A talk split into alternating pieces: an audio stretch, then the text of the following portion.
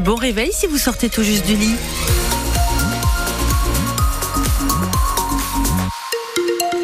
Il est 8h et on a un ciel bien gris pour aujourd'hui. Toute la journée dans la Vienne et les Deux-Sèvres. Les pluies éparses vont arriver en fin d'après-midi.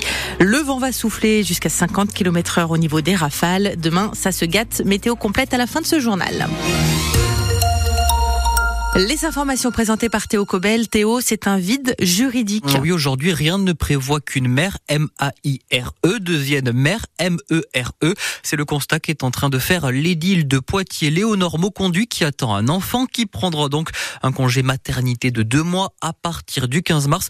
Euh, sauf que dans les textes surprise, rien ne prévoit ce cas de figure, Annie Tolinki. Le congé maternité de la mère de Poitiers soulève deux problèmes. La question d'abord de son remplacement. La loi ne prévoit rien il a donc fallu bricoler, explique la première adjointe Ombline d'Agicourt. On va être à, mi-temps euh, avec le deuxième adjoint qui est l'adjoint au personnel, Stéphane Alouche, ce qui va nous permettre, étant donné que moi-même je, continue mon activité professionnelle, eh bien de pouvoir assurer cette continuité et cette présence durant cette période. Deux mois, du 15 mars au 15 mai, pendant lesquels la mère va elle devoir renoncer à ses indemnités de fonction. C'est le second problème assez symptomatique. C'est pas la question de l'indemnité et de l'indemnisation, c'est vraiment euh, la question du traitement, du traitement égalitaire, équitable entre tous les citoyens et citoyennes. Deux propositions de loi sur le statut des élus arrivent justement en mars, l'une au Sénat, l'autre à l'Assemblée nationale.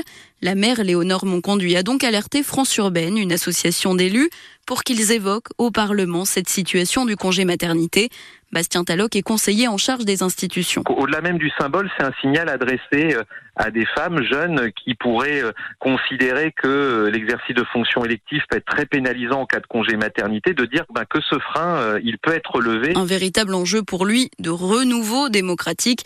Aujourd'hui, la moyenne d'âge des maires en France est de 59 ans. Anne Viatolin qui est justement face à cette situation. Les lignes pourraient donc bouger. Le président des maires de France, David Linsnar, annonce qu'un amendement sera déposé prochainement au Sénat pour changer la loi.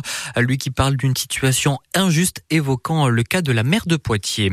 Un impressionnant accident hier à Poitiers. Sept personnes impliquées, trois personnes légèrement blessées. Ça s'est passé au péage de Poitiers Sud. Un choc entre deux voitures et un poids lourd. Les personnes blessées ont été transportées à l'hôpital. En ces vacances scolaires, plusieurs cambriolages dans des établissements recevant des jeunes dans le Poitou. À Châtellerault, c'est le centre culturel Le 4 qui a, été, qui a été pris pour cible dans la nuit de lundi à mardi. Ah, même si le déclenchement de l'alarme a fait fuir les malfrats, l'aglo a porté plainte. À Lusignan, c'est le club house du foot, également lieu du club d'athlètes qui a été cambriolé. C'est la deuxième fois en un an. Et puis au procès des attentats de Trèbes et de Carcassonne, des peines de 8 mois à 11 ans de réclusion requises hier contre l'ensemble des sept accusés jugés pour complicité. Euh, le verdict est attendu vendredi. Théo, la FNSEA et la JA des Deux-Sèvres annoncent reprendre des actions. Ah oui, ce avant le début du salon de l'agriculture qui ouvre ses portes ce week-end à Paris. Ils expliquent lancer la semaine du contrôle sur l'origine des produits alimentaires dans les grandes surfaces. Les agriculteurs des Deux-Sèvres qui ne sont pas les seuls partout en France, les actions reprennent. Alors, pour tenter de calmer la colère et donner des garanties, Gabriel Attal, le Premier ministre, euh, doit faire de nouvelles annonces d'ici une heure, Steven Goyer. Oui, pour montrer que Matignon a bien reçu le message lancé par les agriculteurs, il sera question de simplification sur le stockage de l'eau, sur les réglementations des haies, des mesures ajoutées au projet de loi d'orientation agricole, en plus de l'inscription de la souveraineté alimentaire dans la loi ou le fait de faciliter la transmission des exploitations pour les jeunes agriculteurs. Le Premier ministre doit également faire un point d'étape sur les annonces du 1er février, sur l'application des règles de la loi Egalim et le nombre de contrôles effectués pour vérifier que les grandes surfaces assurent une juste rémunération aux agriculteurs. Pas sûr que les annonces suffisent. Les syndicats veulent maintenir la pression jusqu'au bout, jusqu'à l'ouverture du salon. On ne lâchera pas l'affaire, prévient une cadre de la FNSEA vendredi après-midi. Une manifestation d'agriculteurs est déjà annoncée dans les rues de Paris jusqu'à la porte de Versailles, précisément là où s'ouvrira le salon de l'agriculture le lendemain matin. Steven Goyer, les annonces de Gabriel Attal seront à suivre en vidéo, seront à suivre en vidéo sur francebleu.fr dès 9h. À suivre aussi sur notre site internet ce mercredi en images la panthéonisation de Missak Manouchian et de sa femme Mélinée. À cérémonie à partir de 18h30, 80 ans jour pour jour après l'exécution de ce résistant communiste originaire d'Arménie. À noter qu'au même moment, un rassemblement en hommage sera organisé à Niort, place de la Brèche, à l'appel de la CGT 79 et du PCF. L'avenir des Galeries Lafayette à Niort, enfin examiné par le tribunal de commerce de Bordeaux. Il se penche sur le plan de sauvegarde des 26 magasins détenus par Michel Ohaillon. Un millier de salariés sont concernés partout en France. Dans un communiqué co-signé par Jérôme L'association Ville de France assure qu'elle fera tout pour maintenir à l'activité de ces galeries des locomotives essentielles des centres-villes, écrivent-ils.